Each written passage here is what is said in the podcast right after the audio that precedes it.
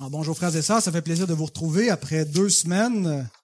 On était absents de notre euh, notre famille.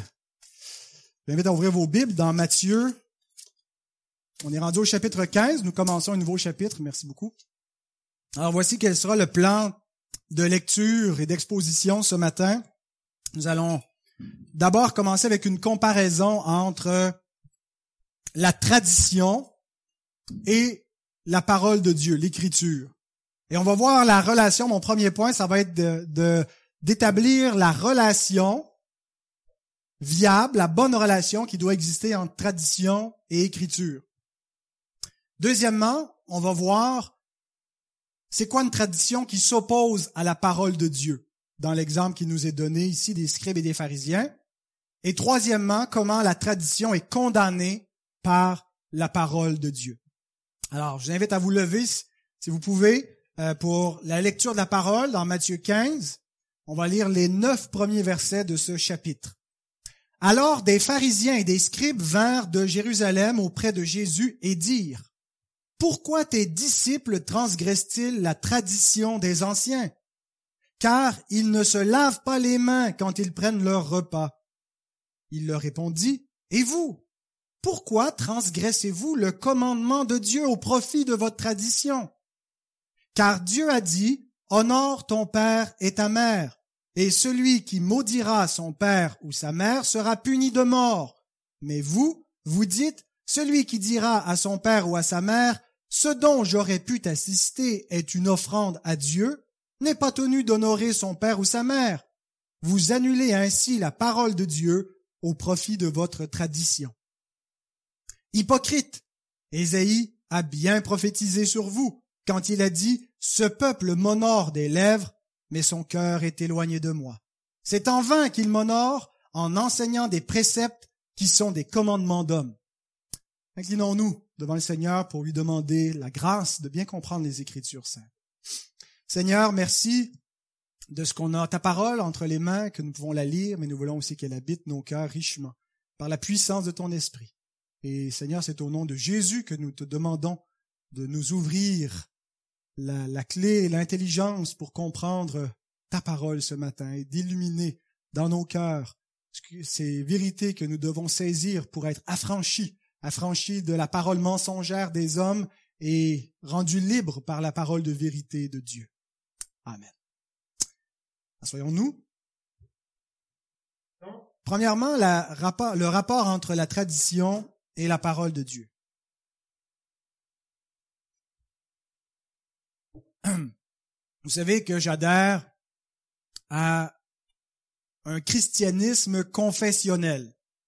C'est-à-dire que c'est pas seulement euh, quelque chose de mystique où euh, ma relation par rapport à Dieu n'est définie que par ce que je ressens, ce que le Seigneur m'a montré par son esprit. Bien sûr qu'il y a une dimension euh, subjective, personnelle, cachée dans le cœur, mais j'adhère à un christianisme qui est plus historique, c'est-à-dire qui est défini objectivement par des doctrines que nous confessons ensemble et que mon adhérence à la vérité n'est pas seulement quelque chose de privé, personnel que j'ai déterminé dans mon coin en lisant la Bible, mais qui est une confession commune. Euh, nous confessons ensemble notre foi, euh, ce que nous croyons sur Dieu, ce que nous croyons sur euh, Christ, sur le salut. Tout ça est écrit dans une confession de foi qui euh, n'a pas été composée par nous, qui est le reflet de la foi historique, catholique, universelle de l'Église. Et euh, donc, je crois que c'est là que nous pouvons connaître la bonne lecture de l'Écriture sainte parce que la Bible n'est pas donnée à des individus privément pour qu'ils euh, se fassent eux-mêmes une idée de ce que la parole enseigne. Aucune prophétie d'écriture n'est objet d'interprétation privée ou particulière, euh, mais donc la parole a été donnée à l'Église, elle a un sens en elle-même, et c'est l'Église qui est la colonne et l'appui de la vérité. Alors il faut retenir et consulter le témoignage historique de l'Église au sujet de la parole et confesser cette vérité. Ça ne veut pas dire que l'Église est infaillible dans sa tradition, mais il y a une grande part de la tradition qui nous a précédés dans ma façon d'aborder le texte. Quand je prépare mes sermons, je m'assois pas tout seul dans mon bureau euh, à, à, lire le texte biblique ou à lire même le, le, texte original. D'ailleurs, j'aurais de la difficulté à le comprendre si j'étais, si j'avais pas beaucoup d'outils et de d'hommes euh, pour m'assister dans mon travail. En fait, on est toute une grande colonie. C'est très amusant quand je prépare mes sermons. Je suis pas tout seul. Euh, j'ai toute une nuée de témoins, de gens qui sont morts pour la plupart, euh, mais qui sont encore présents avec leurs écrits. Alors, ils parlent encore par leurs écrits. Donc, euh, parce que je veux savoir qu'est-ce que les pères de l'Église, qu'est-ce que les théologiens de la Réforme, qu'est-ce que les théologiens contemporains, les exégètes, les spécialistes, les gens de d'autres traditions croient sur un texte donné. Et euh, donc, je, je et, est-ce que c'est en, harmonie avec ce que nous confessons, avec ce que l'Église a professé? Et donc, tout ça n'est pas, est pas toujours infaillible. Mes sermons ne, le sont pas. Ils sont soumis à votre bon jugement. Mais je crois qu'au travers de cette méthode, c'est là où nous pouvons dégager la vérité biblique telle qu'elle doit être comprise par l'Église. C'est pas quelque chose de juste mystique que les initiés qui ont une dose euh, supplémentaire de l'esprit peuvent comprendre. C'est ce qui est donné à tous les croyants de comprendre quand ils confessent cette foi commune. Alors, il y a une tradition je m'insère dans une tradition, dans une continuité historique de gens qui ont confessé la foi avant moi. Je n'ai pas du tout la prétention de trouver des nouvelles choses qui étaient cachées dans la Bible que personne ne compris avant moi pour me faire un nom et que plus tard on va dire qu'il y a des, il y a des, euh, des pascaliens ou des donotistes, euh, mais euh, comme, on, comme on, porte le nom de certains théologiens qui ont été avant nous. Il n'y a rien de caché, il n'y a rien de nouveau sous le soleil. On prêche la foi qui a été transmise au sein une fois pour toutes. C'est la même foi. Il y a certains aspects peut-être qui ont été mal compris euh, au fil du temps, qui, qui sont mieux compris à d'autres époques. Mais donc la tradition occupe une très grande place dans ma façon de voir euh, la, la, foi chrétienne et mon travail comme prédicateur. Et certains qui n'aiment pas trop l'approche confessionnelle euh, considèrent que cette approche-là est condamnée par Jésus précisément dans ce texte que nous venons de lire. Pas seulement ici, mais que Jésus, finalement, ici, s'oppose à la tradition et nous montre qu'on ne devrait pas suivre la tradition des hommes et on devrait s'éloigner des pères de l'Église et des réformateurs pour se laisser diriger uniquement par le Saint-Esprit puis lire la Bible avec aucune lunette, comme si c'était possible. Alors qu'en est-il? Qu'est-ce que Jésus enseigne sur la tradition? Est-ce qu'il nous dit euh, libérez-vous de toute forme de tradition de toute forme de, de, euh, continuité, d'influence des hommes pour suivre uniquement la parole, parce que dès qu'il y a une tradition qui entre en ligne de compte, vous avez plus la parole pure. Il est vrai que la tradition est souvent condamnée dans l'Écriture. Nous le voyons ici, Jésus condamne la tradition des anciens, la tradition des Juifs, des rabbins. Euh, Paul met en garde aussi à plusieurs reprises, entre autres dans euh, Colossiens 2.8, quand il dit euh, de, prendre garde qu'on ne fasse pas, qu'on ne devienne pas la proie d'une tradition, d'une philosophie qui n'est pas pour fondement l'écriture et Christ. Mais la Bible n'a pas que des choses négatives à dire sur la tradition. En fait, l'enseignement des apôtres est appelé tradition. Euh, le même mot qui est utilisé pour euh, ici dans, dans Matthieu 15 pour parler de la tradition des anciens. Paul l'emploie à quelques reprises pour parler de son propre enseignement. C'est le mot paradosis euh, qui, qui veut dire donner le long de, transmettre. Donc, il parle, et souvent, c'est pas traduit par tradition dans, dans, nos versions françaises, ça va être traduit par enseignement, mais il dit, je voulus de ce que vous gardez mon enseignement, mais ça pourrait être traduit aussi, je voulus de ce que vous gardez ma tradition. Euh, parce qu'une tradition, c'est quoi? C'est un enseignement, c'est une compréhension particulière qui a été donnée euh, d'un enseignant à un autre.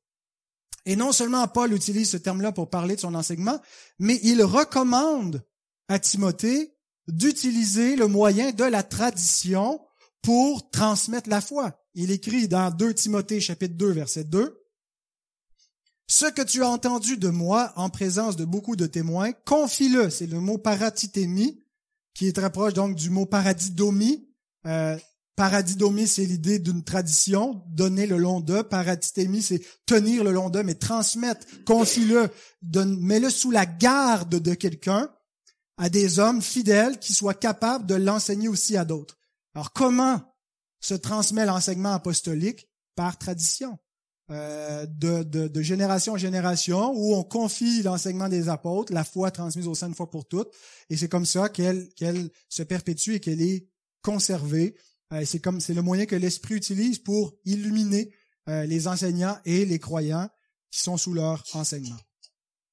Alors l'opposition qu'on retrouve dans le texte de Matthieu 15 n'est pas entre ceux qui ont une tradition versus ceux qui n'ont pas de tradition.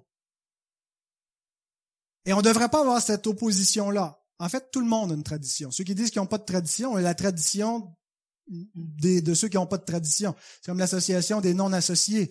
Euh, la, théologie de ceux qui n'ont pas de théologie.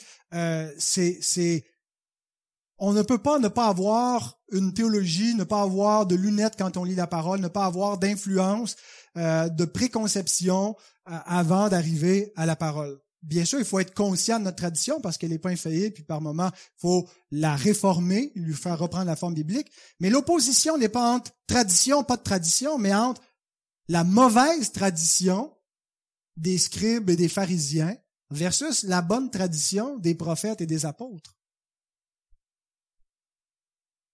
Et donc, l'enseignement de Jésus nous permet d'identifier qu'est-ce qu'une bonne tradition et qu'est-ce qu'une mauvaise tradition? Alors, je vous ai écrit une petite définition. La bonne tradition est celle qui transmet des préceptes explicitement enseignés par la parole de Dieu ou qui sont en harmonie avec celle-ci. Je donnais l'exemple aux enfants avant la prédication les parents, euh, il n'y a pas de commandement pour dire aux enfants à quelle heure se coucher. Mais il y a un commandement, le cinquième, honore ton père et ta mère, qui inclut l'obéissance à ses parents, quand on est euh, sous leur autorité. Et donc, même si Dieu n'a pas dit à quelle heure les enfants doivent se coucher, les parents peuvent fixer une heure à laquelle ils se couchent. Euh, donc, même s'il n'y a pas un commandement dans l'Écriture qui le dit, ce, commandement des parents est en harmonie avec la parole de Dieu. Donc, c'est dans ce sens-là, il y a des choses qui sont explicitement enseignées dans la parole. Enfants, obéissez à vos parents. Mais des choses qui, sans être explicitement enseignées, sont en harmonie avec celle-ci. L'heure à laquelle se coucher, euh, quand les enfants sont sous l'autorité de leurs parents. Donc, voici une bonne tradition. Celle qui transmet les préceptes explicites de la parole ou des préceptes en harmonie avec celle-ci. La mauvaise tradition est celle qui érige des commandements d'hommes en loi divine et qui contredit la parole de Dieu.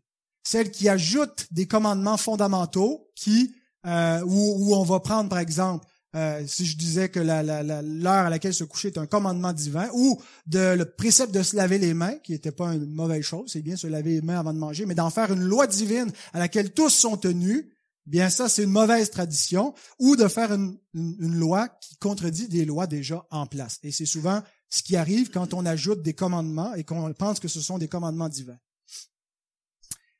Donc, notre approche de croire qu'il ne faut pas se débarrasser d'une tradition, mais souscrire à une bonne tradition, à mon avis, nous évite deux extrêmes qu'on retrouve dans l'histoire de l'Église. Le premier extrême qui est représenté par l'Église romaine, c'est-à-dire que la tradition est source de vérité, qu'on aurait la parole de Dieu qui est la source de la vérité, et que la tradition, c'est pas juste de nous transmettre l'interprétation de la parole de Dieu, mais qu'elle sert comme une source supplémentaire à la parole de Dieu, qu'elle peut ajouter des doctrines qui ne sont pas clairement ou qui sont pas révélées dans la parole ou qui seraient vraiment de manière très très très embryonnaire et que la tradition pourrait venir euh, donner de, nouvelles révélations, par exemple de l'immaculée conception ou de la transsubstantiation, euh, des doctrines comme ça qu'on retrouve pas, ou le purgatoire, que la Bible enseigne pas, mais la conception, c'est que l'Église, elle est le véhicule par lequel Dieu amène sa révélation un peu plus loin de génération en génération. Donc, dans quelques décennies, l'Église pourrait changer sa position sur l'homosexualité, par exemple, et ça ferait partie de la révélation divine parce que la tradition de l'Église, elle est source de vérité. C'est, les, canons du Concile de Trente qui considèrent qu'il y a deux sources à la vérité, la Bible et l'Écriture et la tradition de l'Église. Ça, c'est un extrême que, que nous rejetons. On croit qu'il y a une seule source de révélation, qui est l'Écriture, et que la tradition, son rôle n'est pas de la compléter, mais de transmettre cette Écriture et de transmettre l'interprétation euh, orthodoxe de l'Écriture. Qui est Christ, par exemple? Euh, comment est-ce que l'Église a confessé qui est Christ? Est-ce que c'est les, les, les, théologiens orthodoxes ou les témoins de Jéhovah qui ont raison, par exemple? Et l'autre extrême que nous évitons, c'est le biblicisme radical. C'est-à-dire qu'on veut lire la Bible et tout ce qui vient de la tradition, tous les mots, par exemple, qu'on ne trouve pas dans la Bible, mais que c'est la tradition qui nous les donne, ben on les rejette. la Trinité, l'exemple par excellence.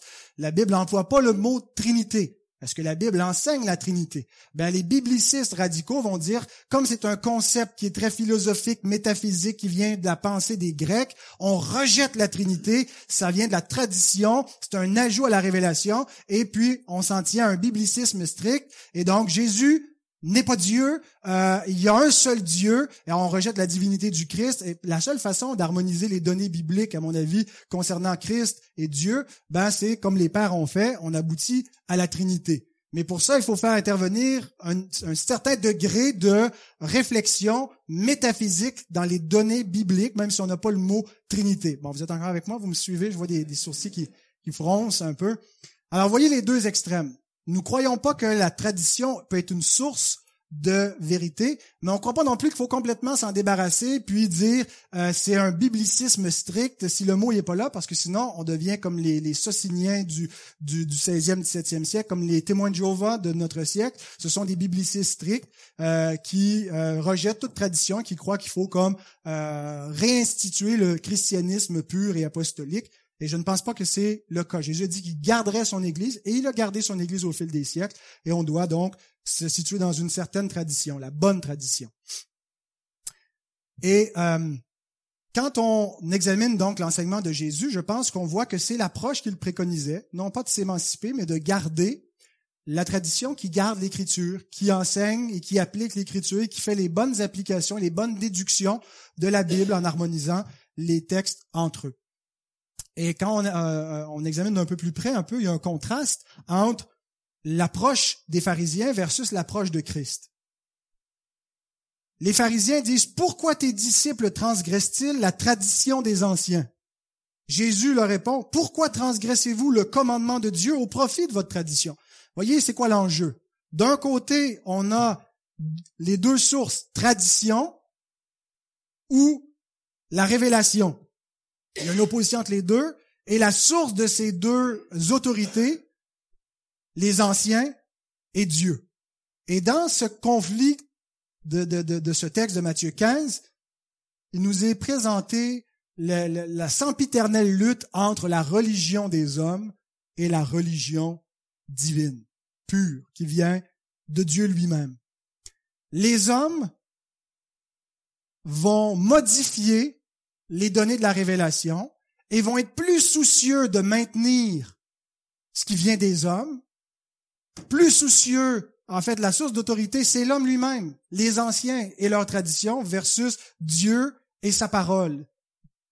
Alors l'enjeu est, extrêmement sérieux et si on fait fausse route dans cette question-là, bien, on risque de faire naufrage en ce qui concerne la foi. C'est très important d'être au clair, d'avoir un rapport qui est biblique entre comment s'harmonise la, la, la place de l'écriture avec la tradition des hommes.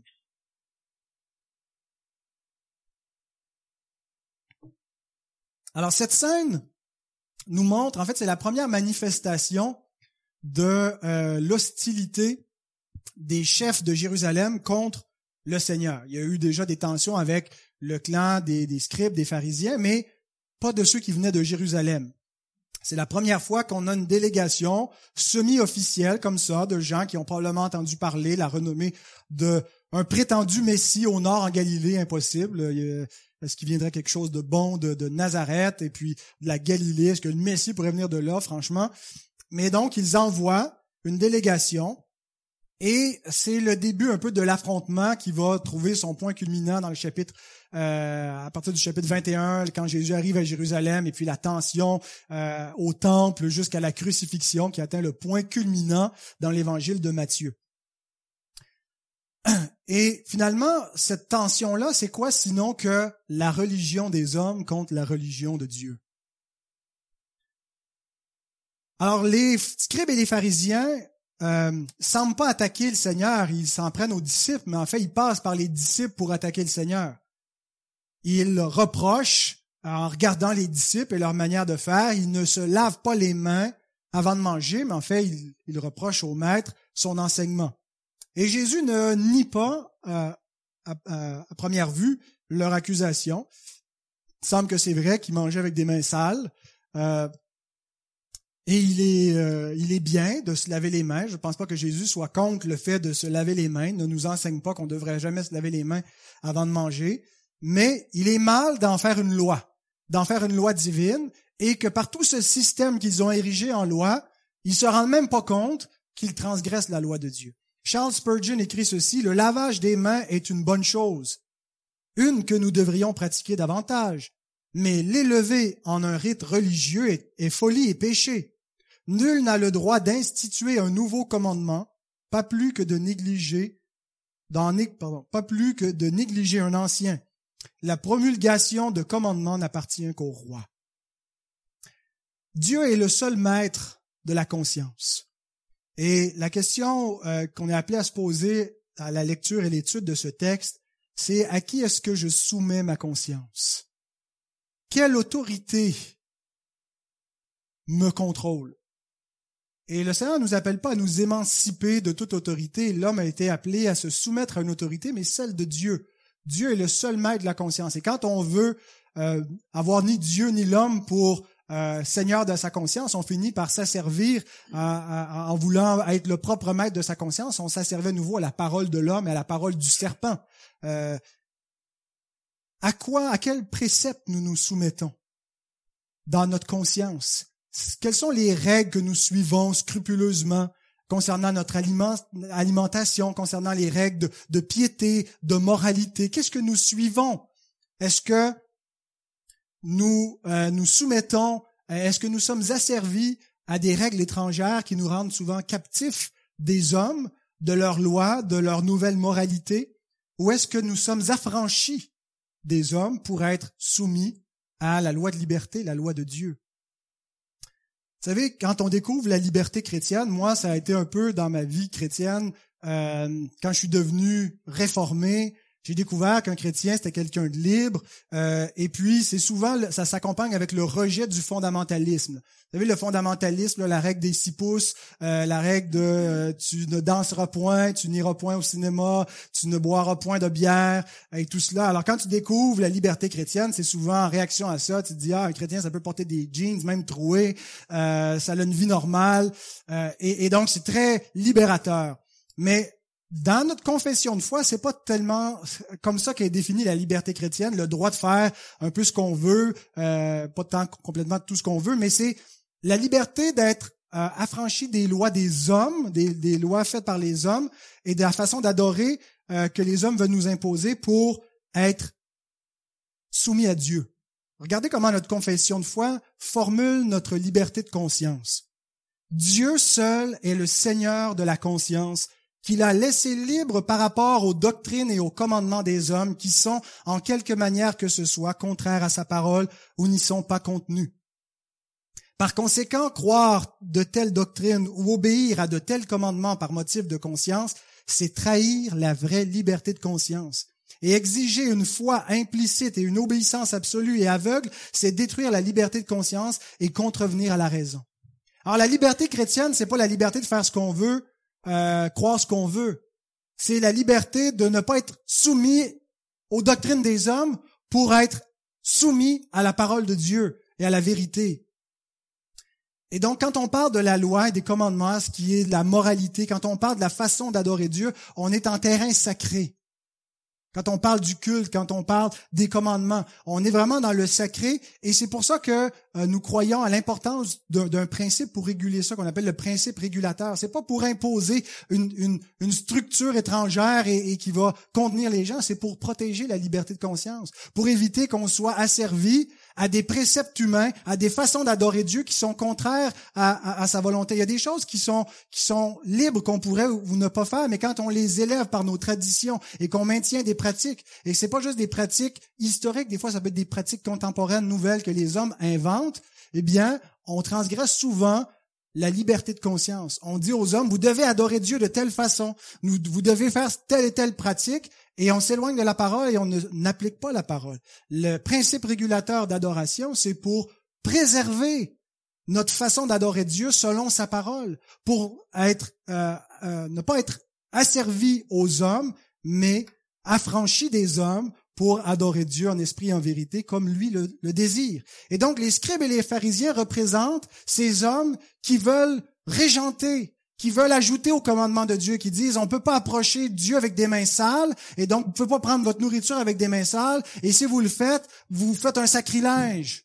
Faites quelque chose qui qui déshonore Dieu, qui ne l'honore pas, et donc dans votre façon de manger votre nourriture, euh, et même votre action de grâce, lui est répugnante parce que vous transgressez la pureté rituelle. Eh bien, ils étaient dans l'erreur. Ils ajoutent des lois, et en ajoutant des lois, ils transgressent la loi morale de Dieu. C'est ce qu'on voit dans le deuxième point. La tradition, qui peut être bonne quand elle est une bonne tradition biblique, mais quand elle dérape, qu'elle ajoute, qu'elle ne suit plus la parole de Dieu, finit par transgresser la parole de Dieu. Ce qui commence avec une bonne intention de garder, de transmettre la parole de Dieu, quand c'est mal fondé, finit par être une transgression de la parole de Dieu. Et c'est exactement ce que Jésus dit. Vous transgressez le commandement. Alors Jésus, en disant ça, il n'est pas en train de dire qu'en vous lavant les mains, vous transgressez le commandement de Dieu. Jésus avait en tête tout leur système d'interprétation de la loi. Il voyait plus que le point euh, précis, ponctuel qui se passe du lavement des mains, du lavage des mains, euh, mais euh, il voyait toute leur approche. Les Juifs avaient ce qu'on appelle la, Mishnah, les interprétations rabbiniques de la loi, et ils voyaient les, les, les, lois qui étaient ajoutées par la tradition rabbinique comme un euh, alacha, c'est-à-dire une clôture qui était placée autour de la loi pour éviter que les profanes comme nous transgressions par inadvertance des commandements de Dieu. Alors, pour pas transgresser les cinq commandements de Dieu, parce que sa loi est sainte et que c'est quoi les conséquences, c'est un système un peu légaliste, donc on est sauvé par notre obéissance. En ajoutant des lois, bien, euh, on s'assure de pas transgresser les lois divines. On les protège. Donc, l'exemple qu'on a ici, c'est que Dieu donnait dans sa loi des commandements pour les prêtres concernant leur purification rituelle, la pureté rituelle. Ils devaient faire des ablutions, devaient euh, se, nettoyer et ainsi de suite. Et euh, la tradition rabbinique partait de ces commandements de pureté rituelle et les appliquait à tous les hommes. C'était donné pour les prêtres, mais maintenant, pour les hommes, l'application que ça avait pour éviter de transgresser ces commandements de pureté, ben, c'est il faut tous se laver les mains avant de manger. Si on le fait pas, on transgresse le principe de la loi sur la pureté. Mais Dieu n'a jamais commandé ça. Et donc, c'était leur tendance de toujours ajouter. Euh, il était interdit de cracher le jour du sabbat. Pourquoi? Parce que Dieu a commandé de ne pas labourer le sol le jour du sabbat. je présume aussi que si tu étais assis, tu pouvais pas péter euh, pour pas labourer le sol. Je m'excuse les, enfants, c'était pour euh, rafraîchir votre, euh, votre attention. Ah, mais vous écoutiez pas maintenant que votre attention est rafraîchie. Portez attention ici, Baptiste, ça se passe devant. Regarde-moi, ça va t'aider à écouter. C'est la tendance des hommes de... On pense parfois que l'homme fait que supprimer les commandements. C'est vrai que l'homme supprime les commandements, mais on oublie que l'homme ajoute des commandements. J.K. Chesterton écrit si les hommes refusent d'être gouvernés par les dix commandements de Dieu, ils seront alors gouvernés par les dix mille commandements des hommes. Et ça, c'est vrai pas seulement à l'époque des scribes et des pharisiens, c'est vrai à toutes les époques. Euh, à notre époque, les hommes multiplient les lois. Et qu'est-ce que les hommes font quand ils multiplient les lois morales, qui changent les commandements de Dieu? Ils font pas juste mettre des lois comme ça, puis sans plus il les impose tyranniquement, comme faisaient les scribes et les pharisiens, où ils euh, laissent pas la conscience libre comme Dieu l'a placé, ils laissent pas Dieu le seul législateur, ils se font juge et maître de la conscience des autres et régentent la conduite d'autrui, ils épient la liberté pour soumettre les gens à leur système. C'est ce c'est la tendance humaine. C'est ce que font encore les hommes aujourd'hui. Quand je suis tombé sur ce, ce, ce, commentaire de Calvin, je trouvais que c'était prophétique, ça représentait exactement notre époque. Écoutez ce que Calvin écrit. Ceux qui occupent des positions d'autorité avancent leurs inventions à cette fin, comme s'ils étaient en possession de quelque chose de plus parfait que la parole du Seigneur.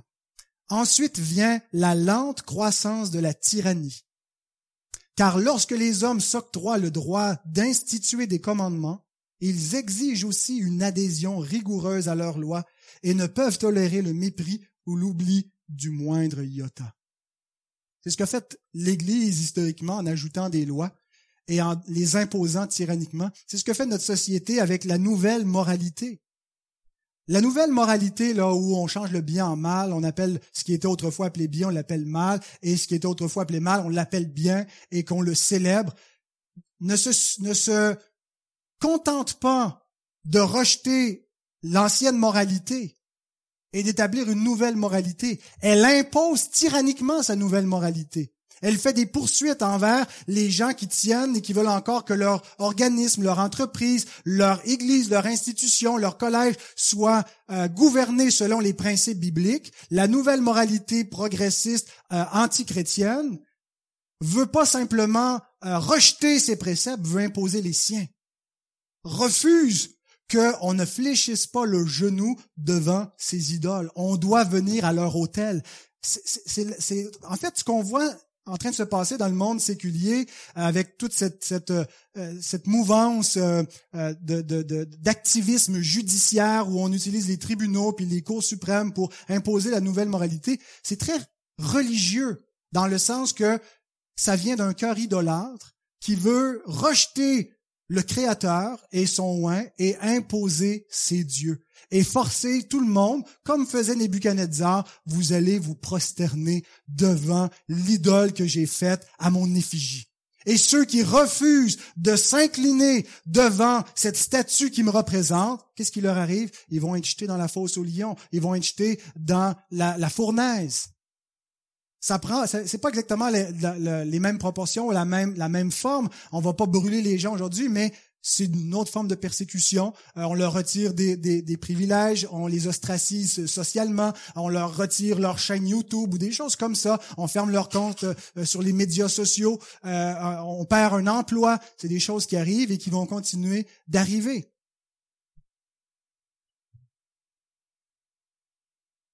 En revenant à notre, notre texte, où Jésus montre que finalement la méthode rabbinique est dans l'erreur. Est dans l'erreur pour deux raisons. Premièrement, parce que Dieu a, interdit d'ajouter des commandements. Dans Deutéronome 4, verset 2, il dit, ça c'est mes commandements, tu n'ajouteras rien et tu n'en retrancheras rien.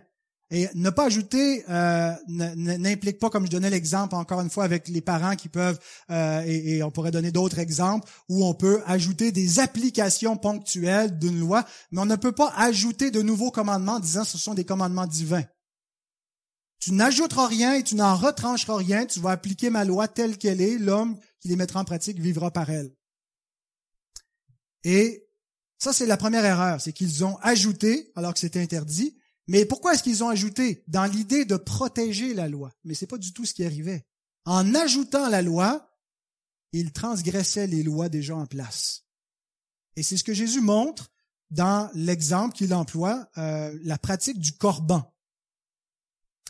C'est le, terme que Marc utilise dans Marc 7, 11 pour décrire la, la pratique que nous lisons ici dans Matthieu 15, 4 à 6. Car Dieu a dit au nord ton père et ta mère, et celui qui maudira son père ou sa mère sera puni de mort. Mais vous, vous dites, celui qui dira à son père ou à sa mère, ce dont j'aurais pu t'assister est une offrande à Dieu, n'est pas tenu d'honorer son père ou sa mère. Vous annulez ainsi la loi, pardon, vous annulez ainsi la parole de Dieu au profit de votre tradition. Alors la pratique du corban, euh, c'est quoi? C'était une pratique assez répandue au premier siècle chez les Juifs, au temps de Jésus. Et on appelait ça corban parce que ça vient d'un mot hébreu et araméen, karban, qui est translittéré ici euh, en grec, qui veut dire offrande. Quand Dieu parle des offrandes volontaires, c'est des karban volontaires en hébreu. Donc un corban, c'était une offrande à Dieu. Et alors l'idée, c'était que bon, les parents, les enfants sont obligés euh, d'honorer leurs parents. Donc, quand ils sont enfants, ça veut dire obéir. Mais quand ils deviennent adultes, à 18 ans, euh, t'es pas subitement émancipé du cinquième commandement. Honore ton père et ta mère. Dans l'idée d'honorer, il y a l'idée de veiller sur. Et, et, même Paul démontre que honorer, honorer les veuves comme honorer les anciens, il y a une notion financière qui est rattachée. Euh, il y a une notion donc de, rémunération, de, euh, donner ce qu'on a. Alors, honorer ses parents, c'est les soutenir financièrement. À l'époque, il n'y a pas de filet social, c'est pas le gouvernement qui va s'en occuper, euh, c'est pas l'Église qui devrait les avoir à charge, c'est d'abord la famille qui doit prendre soin de ses aînés, qui doit prendre soin de ses parents. C'était ce qui était prévu par Dieu. Alors, quand c'est négligé ou quand quelqu'un n'a pas d'enfant, euh, n'en a jamais eu, ou les enfants sont morts, ou euh, une personne, la personne est, veuve ou veuf, bien, l'Église devait s'en occuper pour ce qui est de ceux de la Nouvelle Alliance. Mais ce qu'enseignaient les rabbins, c'était que le devoir de prendre soin de, de ses parents financièrement, de les soutenir, pouvait être suspendu si les ressources qui devaient servir à cette fin étaient corbans vu comme une offrande à Dieu.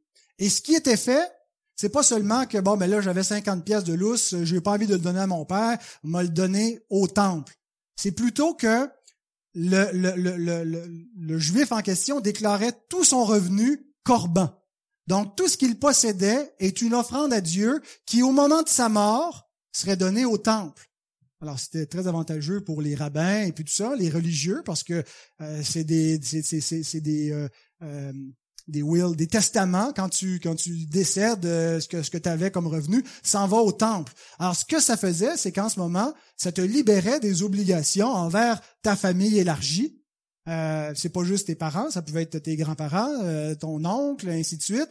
Tu es libéré de toute obligation parce que tout ton avoir est corban.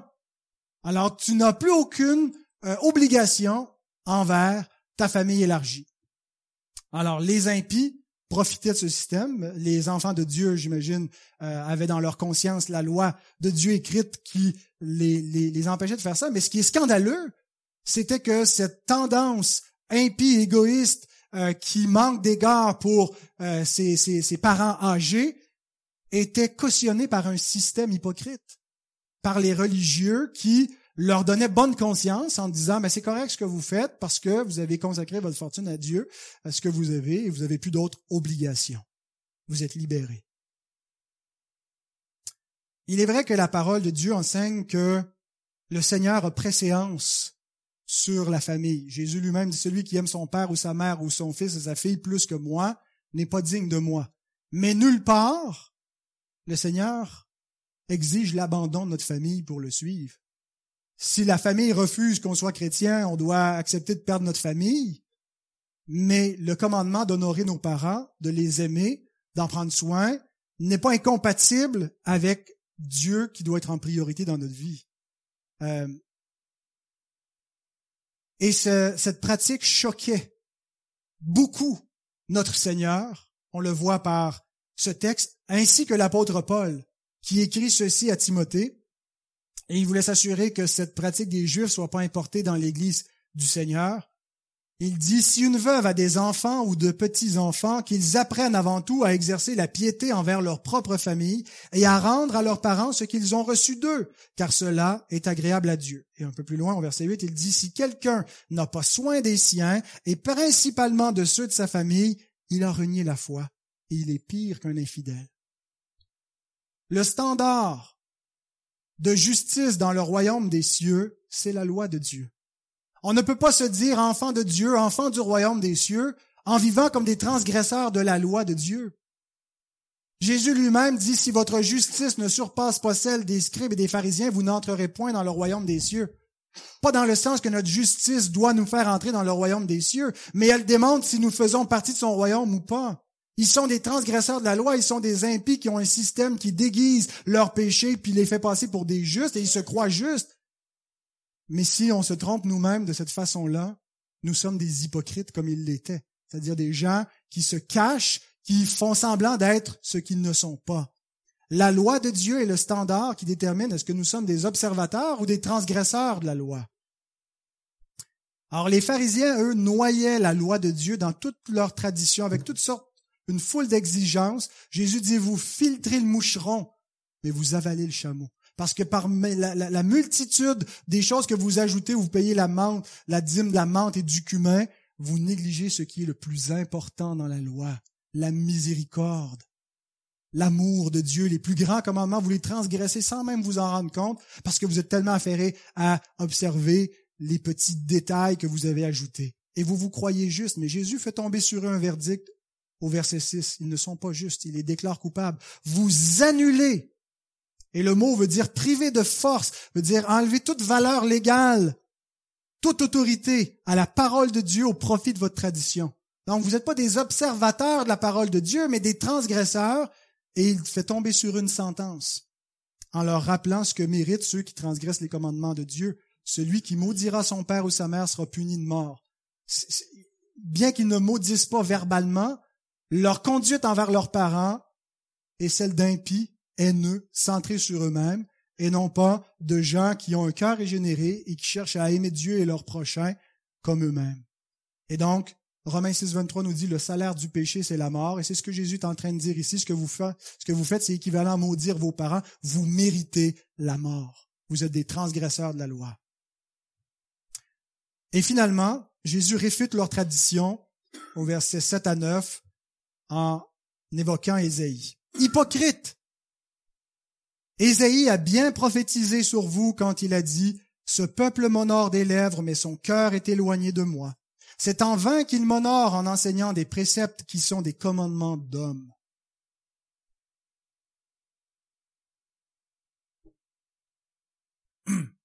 Voyez, notre Seigneur ne flatte pas ses adversaires. Il leur dit la vérité telle qu'elle est. Vous êtes des hypocrites. Et le mot hypocrite est un mot intéressant. Un hypocrite, bon, pour nous, on pense tout de suite à quelqu'un euh, qui, est, qui, est pas, qui est pas fiable, mais un, un hypocritesse, c'est un acteur. Un acteur, quelqu'un qui fait, quelqu'un qui fait semblant, qui joue un jeu, qui, qui se met un masque, qui fait semblant d'être ce qu'il n'est pas véritablement. Et ça explique la dureté de Jésus. Parfois, Jésus est beaucoup, est plein de compassion envers des pécheurs, euh, mais envers ceux qui font semblant, envers les hypocrites religieux, envers ceux qui prennent le nom de Dieu en vain et, qui, se, cachent Jésus est très dur avec eux et leur dit ce qu'ils sont véritablement. Ça ne veut pas dire qu'on doit... Euh, des fois, on regarde l'exemple de Jésus, puis euh, certains d'entre nous sont tentés de l'imiter, d'imiter en tout cas ces moments-là où il traite les autres d'hypocrites, puis de races de vipères, puis de tombeaux blanchis et, toutes sortes de noms. Euh, il y en a qui euh, donc prennent plaisir à injurier les incroyants.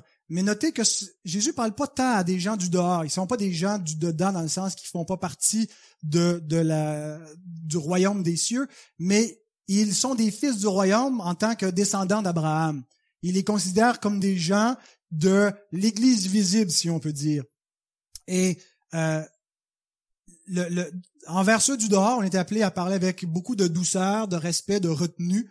Euh, et donc, euh, prenons pas l'exemple de Jésus pour justifier parfois des écarts dans nos paroles envers les gens du dehors. Quoi qu'il y a une similitude avec les pharisiens et beaucoup de nos contemporains. nos contemporains qui militent pour la nouvelle moralité, qui s'opposent à la foi chrétienne. Et la, similitude, euh, c'est que pour les pharisiens, eux, se croyaient assez bons pour le royaume des cieux. Tandis que nos contemporains ne se croient pas assez mauvais ou trop mauvais pour, pour Dieu lui-même. La différence est peut-être subtile, mais elle revient au même.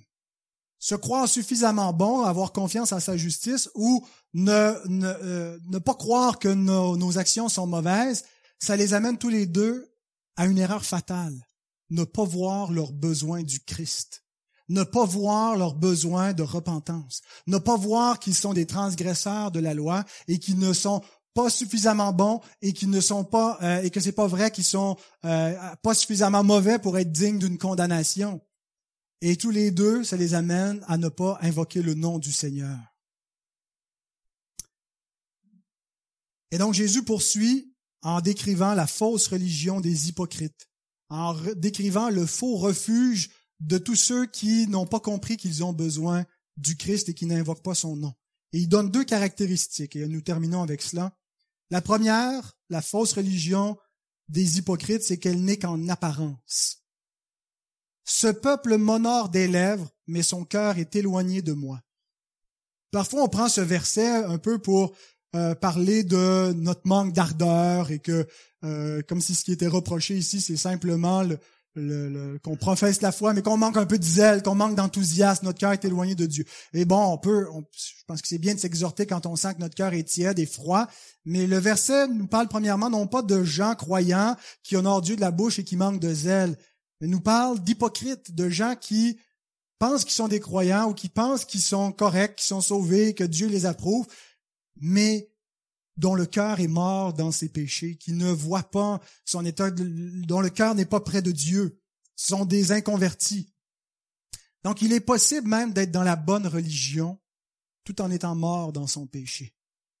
Euh, il y a beaucoup de gens historiquement qui sont dans cette catégorie-là, dans un christianisme historique, un christianisme formel d'État, qui sont dans la bonne religion, qui ont beaucoup de, de, de, de vérités, qui sont des perles orthodoxes euh, de, la, la, la, parole de Dieu, mais qui, dont le cœur est éloigné de Dieu, qui ont fait une confirmation de foi, qui ont professé la bonne religion, mais qui n'ont jamais connu Christ. Un christianisme sans Christ. Les hypocrites sont dans l'Église. Les gens du dehors sont pas appelés des hypocrites, sont appelés les infidèles. Les gens qui ne sont, qui sont jamais venus. Les hypocrites, ce sont ceux qui professent, mais qui ne connaissent pas Christ véritablement. Comme Judas, comme, comme d'autres, euh, donc qui font partie de la, la communauté des saints visibles qui se réunit, mais qui n'ont jamais connu Christ. Qui ont une liturgie sans l'esprit. Un christianisme sans Christ, une liturgie sans l'esprit, c'est un temple vide. C'est l'extérieur de la piété sans ce qui en fait la force. C'est de conserver les rituels, de conserver les formes. Mais la vie éternelle consiste à connaître Dieu, à être une nouvelle créature, à avoir une communion.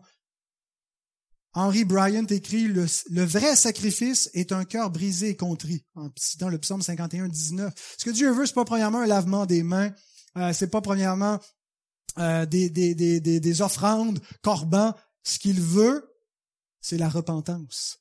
C'est un cœur qui vient repentant. Un cœur brisé, contrit, c'est quoi? Ce que Dieu demande, c'est que l'homme se repente. La vraie circoncision est celle du cœur et la foi véritable vient du cœur. C'est d'être nouvelle créature, ce que Dieu seul peut donner à l'homme. L'homme ne peut pas le fournir. Mais la fausse religion est limitée à la forme. Elle est limitée dans des rituels vides. Elle est un temple vide. Ce n'est pas de tels adorateurs que le Père recherche. Les adorateurs que le Père recherche sont ceux qui adorent en esprit et en vérité. Ceux qui sont nés de nouveau et qui conservent la parole de Dieu, non pas la parole des hommes. Parce que la deuxième caractéristique de la fausse religion, c'est qu'elle n'est qu'une pratique humaine. C'est en vain qu'ils m'honorent en enseignant des préceptes qui sont des commandements d'hommes. Le verbe honorer ici veut dire exprimer la révérence par des rituels, par un culte. Pour eux, ce n'est que formel. Et le Seigneur dit, ça n'a aucune valeur. C'est vain. Dieu ne prend pas plaisir à cette religion. Ces gens qui se confient dans les formes extérieures, qui pensent qu'en visitant des lieux de culte, qu'en étant religieux, qu'en se conformant dans tout ce qui est dans ces traditions, qu'ils plaisent à Dieu. La raison pourquoi n'a aucune valeur, c'est parce que euh, premièrement, ils sont morts.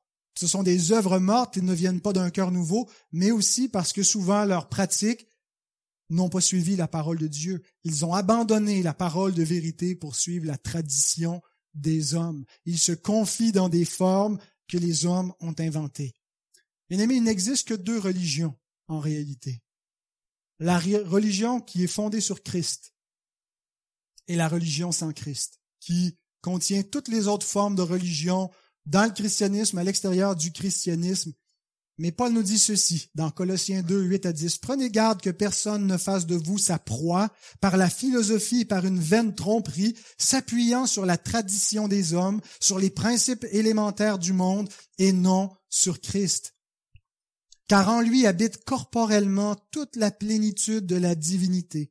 Vous avez tout pleinement en lui qui est le chef de toute domination et de toute autorité.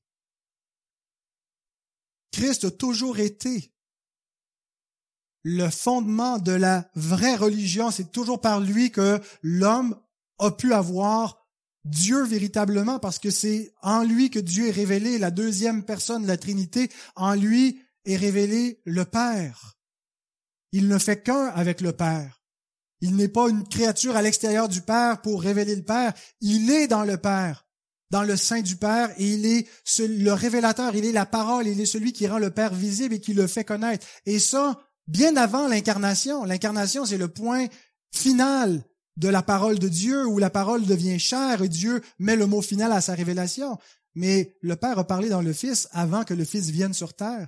Dès Genèse 3.15, le Fils est révélé après la chute, où il est manifesté, où il est dit que la postérité de la femme viendra. Et tout le long de l'Ancienne Alliance, c'est le Christ qui est révélé pour que les croyants puissent déjà avoir en lui la plénitude de la divinité et croire et être affranchis de la fausse religion du serpent qui va falsifier la vérité ou qui va prendre d'autres religions complètement païennes et qui va tromper les hommes et les attirer là-dedans. Sommes-nous affranchis de ces conceptions étrangères, de toutes ces philosophies qui cherchent à, à, prendre le contrôle des hommes et à prendre le contrôle même des enfants de Dieu, à nous influencer? Suivons-nous Christ entièrement en gardant sa parole? Rejetons les idoles qui viennent toujours avec leurs commandements qui cherchent à nous imposer. Nous sommes affranchis de ces faux dieux. Nous n'avons qu'un seul Dieu qui nous a délivrés de l'Égypte du péché pour qu'on puisse le servir. Alors nous allons terminer ce culte d'adoration en venant à Christ selon son ordonnance, non pas avec la tradition des hommes. Ce que nous faisons, c'est pas un commandement humain. Lorsque nous venons à la table du Seigneur, nous observons l'ordonnance que Christ lui-même nous a donnée, qui a pris du pain, qui a pris la coupe et qui a dit par ce moyen, vous êtes en communion avec moi. Vous vous rappelez ma présence au milieu de vous et vous vous connectez à moi. Alors nous allons d'abord prier, ensuite nous approcher de la table du Seigneur. Seigneur notre Dieu, nous sommes bénis, nous sommes enrichis parce que ta parole nous a été annoncée, la parole qui libère nos âmes, qui les libère des mensonges qui sont dans le monde et des mensonges que notre propre chair nous raconte, nos propres cœurs qui livrés à eux-mêmes sont impies, sont attachés au mal, Seigneur. Tu nous as libérés de toute pensée étrangère, de toute euh, euh, forteresse, Seigneur, qui voulait nous rendre captifs, tu l'as renversé pour nous soumettre à Christ, pour nous donner en lui la liberté, pour qu'on ne soit pas soumis à des hommes et à la puissance du diable. Et Seigneur, on te prie que tu nous donnes du discernement pour qu'on puisse garder ta parole et, et voir quand est-ce que nos traditions sont bonnes, quand est-ce qu'elles viennent de l'Écriture et quand est-ce qu'elles sont des erreurs des hommes. Seigneur, donne-nous ce discernement et ce courage pour tenir ferme, pour ne pas nous laisser imposer les choses vaines euh, qui ne te plaisent point et qui ne sont pas pour notre bien. Et Seigneur, nous voulons nous rappeler de toi en cet instant, alors que nous nous approchons de ta table pour être en communion avec le corps et le sang de Christ, qui, qui nous donne la vie éternelle. Son sacrifice nous donne la vie éternelle parce qu'il a expié notre péché.